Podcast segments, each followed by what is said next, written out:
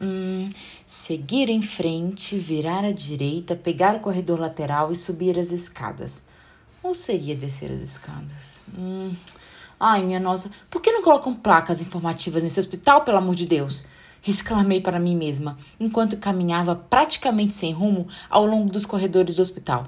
Bem, não sem rumo exatamente, porque eu havia sido clara ao perguntar para a recepcionista onde havia uma máquina de café. Mas ela devia ter me entregue um mapinha de instruções, porque eu já não fazia ideia de onde eu estava.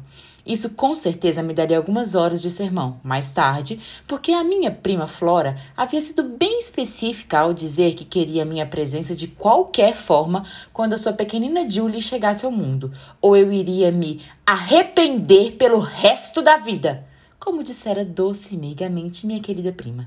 Sem muita alternativa, peguei o primeiro trem para a cidade onde ela estava e me preparei para a saga. Não me entenda mal, por favor. Eu não sou um monstro sem coração que não sabe enxergar a beleza e pureza do nascimento de uma vida. Mas a questão era que tudo com Flora tinha que ser majestoso. Quando pequena, ela me fazia ensaiar por horas uma única música para apresentar no mínimo umas seis vezes para nossos familiares, até que sentisse que havia chegado à perfeição. Na escola, fazia questão de ler todas as matérias antes para garantir que os professores estavam fazendo o seu melhor. E para casar, misericórdia! Uma extensa fila de pretendentes recebeu vários. Sinto muito, o problema não sou eu, mas você antes dela escolher o incrível, alto, inteligente e bem-sucedido pai de Julie. E bem, como eu havia imaginado, o trabalho de parto já estava se estendendo há 26 horas, porque Flora simplesmente não achava que era a hora perfeita para a chegada de sua pequena.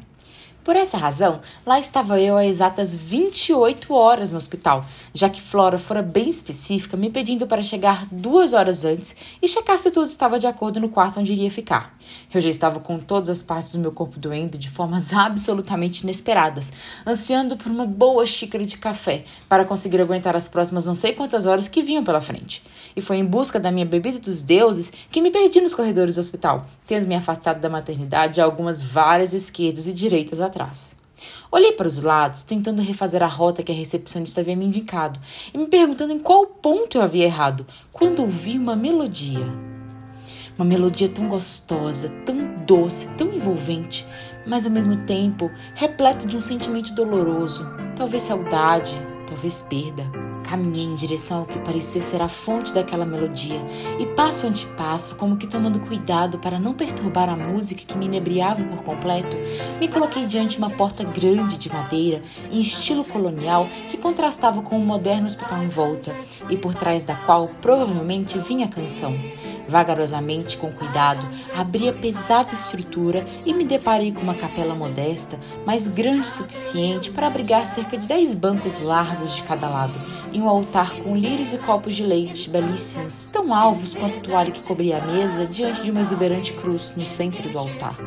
À esquerda do recinto estava um lindo piano de cauda, diante do qual um jovem deixava seus dedos fluírem tão delicadamente que parecia uma extensão do instrumento. Um pouco atrás dele, uma bateria com outro rapaz e ao seu lado duas moças segurando um microfone. Percebi que a música estava sendo tocada por todos eles, com uma harmonia e sintonia absolutamente incríveis, como que se elevados por uma emoção única, transcendental. Pareciam cantar e tocar para si, com os olhos fechados, as lágrimas escorrendo ocasionalmente, ignorando o suposto público que os ouvia. E por público quero dizer um único vulto sentado em um dos bancos a alguns metros deles, cabisbaixo, abraçado a algum tipo de objeto esguio.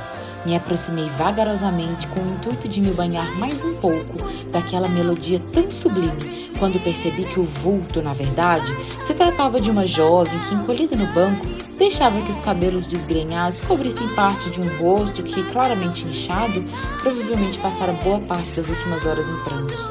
Notei que o objeto ao qual ela se abraçava era um violão antigo, com vários adesivos coloridos e, ao seu lado, uma foto de um jovem repousável. Buscando não incomodar, me sentei atrás dela, tentando voltar minha atenção completamente à banda à nossa frente, mas escutei um som embargado em minha direção. O enterro vai ser só amanhã de manhã. Olhei em volta, percebendo que não havia mais ninguém, notei que ela se dirigia a mim. Constrangida pela suposta confusão, tentei explicar. Eu. Hum, eu não, eu não estou.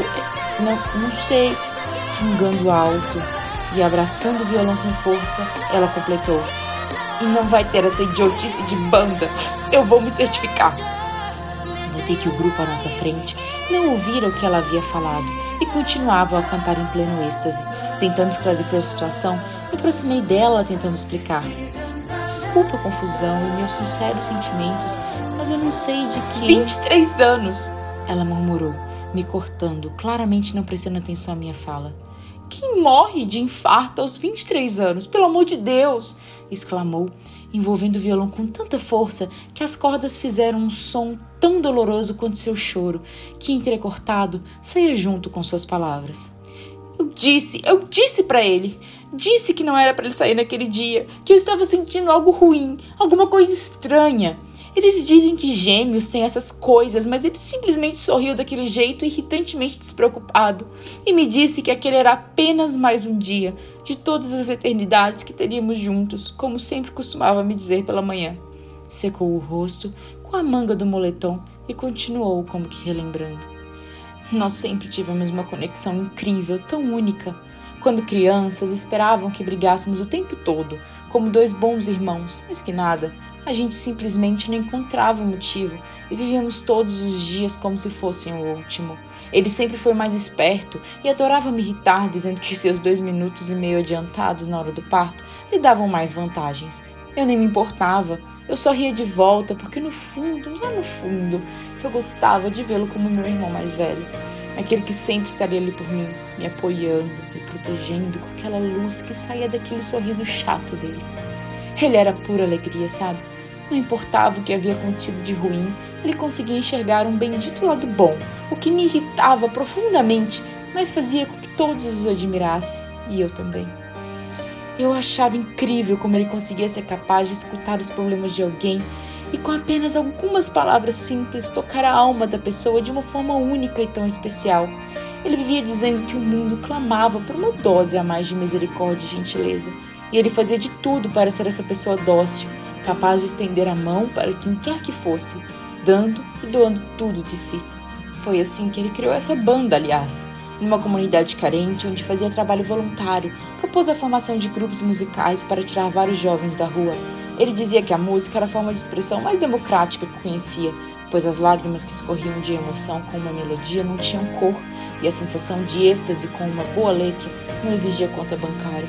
Ele se propôs e conseguiu, criou essa banda que há três anos já fazem sucesso ao longo de todo o país e multiplicam esse trabalho ajudando a formar outros grupos musicais em comunidades carentes. Lindo, maravilhoso, todo mundo disse. Era um jovem incrível, com futuro brilhante, morreu tão cedo, todos comentam. Será que ninguém percebe a loucura dessa frase? Ele era assim jovem, muito jovem, começando uma vida. Porque isso tinha que ter acontecido. E de uma forma tão cruel, sem que pudéssemos ao menos dito adeus e um choro copioso se seguiu. Envolvida por um sentimento indescritível, me sentei ao seu lado e a envolvi, junto com o violão.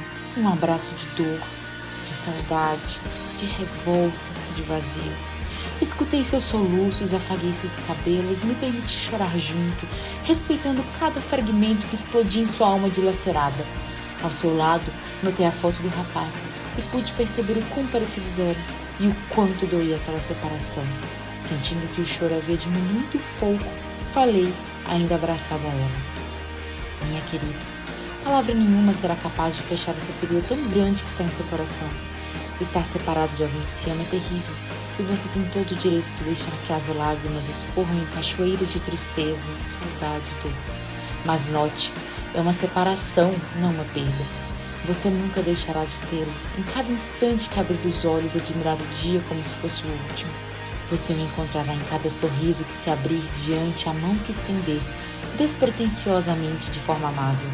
Você o verá refletido nos olhos dos que, com saudade, também se lembram dele com doçura e poderá arriscar até alguns sorrisos com aqueles que, junto a ti, tiveram a honra de experienciar momentos únicos ao lado dele. Ele estará em seus sonhos mais puros, lhe ouvindo contar sobre as grandes aventuras que você travou aqui, em sua homenagem honra. E por detrás da curva de cada tristeza que vier nos momentos de solidão, ali ele também estará, para lhe aconchegar por meio do brilho das estrelas ou do embalar do vento, lhe fazendo se recordar de que aqueles que se amam verdadeiramente nunca se perdem em essência. A realidade é misteriosa e somente ela é capaz de dar razões para uma despedida tão precoce de uma alma que, em última essência, era pura vida. Mas não busquemos razões diante daquilo que não somos capazes ainda de compreender. Sigamos apenas como firmes andarilhos, na certeza de que duas estradas que se cruzam por amor nunca se separam, nem com a morte. Ele deixou seu legado em cada um cuja vida tocou, e esse legado se imortalizará em cada ação, sentimento ou pensamento que, por meio ou por causa dele, forem gerados. Em silêncio, a menina não mais chorava, apenas acariciava delicadamente o violão e, suspirando, comentou: Eu tô com tanta raiva, sabe? Raiva do mundo por aceitar tão fácil sua partida. Hoje de manhã os médicos disseram que devíamos nos despedir, porque depois de uma semana lutando ele não estava respondendo mais. Meus pais chamaram essa bendita banda dele para também dizerem adeus e eles simplesmente cantaram. Cantaram diante a cama dele, como se uma música fosse capaz de trazer ele de volta. E agora vieram para cá e vão ficar até o corpo ser transferido para o velório, cantando em homenagem a ele. Que raiva, que vontade de gritar que nada disso vai ser capaz de trazê-lo de volta que ele é. E era muito mais do que isso. Será que ninguém está sentindo nada? Disse, começando a se exaltar um pouco, chamando a atenção da banda, que parou de tocar. Os quatro se aproximaram e, percebendo o que ocorria, se puseram ao redor dela e, sem precisar trocar frases, apenas iniciaram. Amazing grace, how sweet the sound that saved a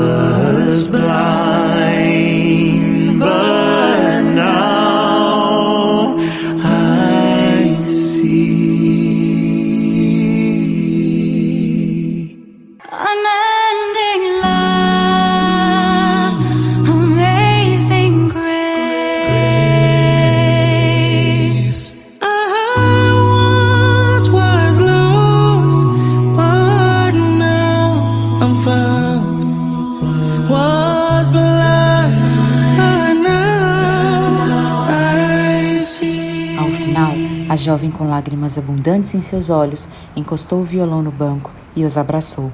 Abraçou com força, com garra, com esperança. Com um esboço de sorriso nos lábios, pegou o violão que deixara ao meu lado, no qual pude ler o nome Jordan gravado, e foi até a frente da capela. O posicionou diante o altar e diante a cruz, diante todos nós. Cantou. Se eu morrer antes de você, faça-me um favor. Chore o quanto quiser. Se não quiser chorar, não chore. Se tiver vontade de rir, sorria. Se me elogiarem demais, corrija o exagero. Se me criticarem demais, defenda-me. Se quiserem me fazer um santo só porque morri, mostre que eu tinha um pouco de santo, mas estava longe de ser o santo que pintam. Se quiser escrever alguma coisa sobre mim, diga apenas, apenas uma frase.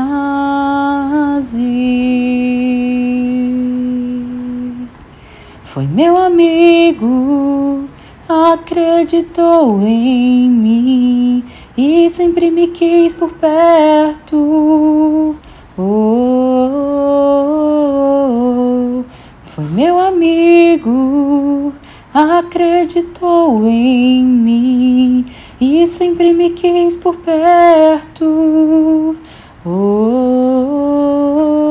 oh, Vivamos como quem sabe que vai morrer um dia. Morramos como quem soube viver direito. Vivamos como quem sabe que vai morrer um dia. Morramos como quem soube viver direito. Oh, oh, na na na na na na na na Enquanto a voz da garota ressoava por minha alma, eu corria pelos corredores em resposta a uma mensagem que recebera do esposo de minha prima. Está na hora. Devo admitir que, enquanto deixava lágrimas de alegria se misturarem com emoção, não pude deixar de sentir que a vida, por mais misteriosa que seja, dá seu jeito de nos mostrar que, diante de tudo que não podemos compreender, tal como chegada e partida, nos resta sentir verdadeira e intensamente cada sopro desse vai e vem infinito, honrando os que aportam e aplaudindo aqueles que embarcam para partir.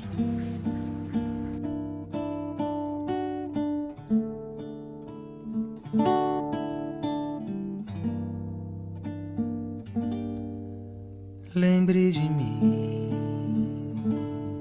hoje eu tenho que partir. Lembre de mim, se esforce para sorrir. Não importa a distância, nunca vou te esquecer. Cantando a nossa música, o amor só vai crescer. Lembre de mim, não sei quando vou voltar.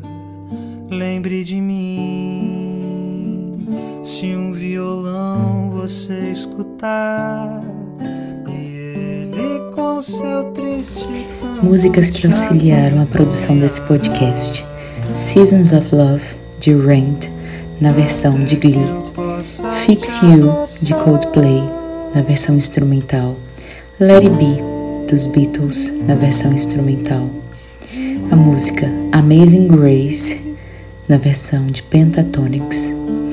Se Eu Morrer Antes de Você, na versão do grupo Semearte. E Lembre de Mim, de Viva, a Vida é uma Festa, o filme da Disney. Espero que tenham gostado e até a próxima.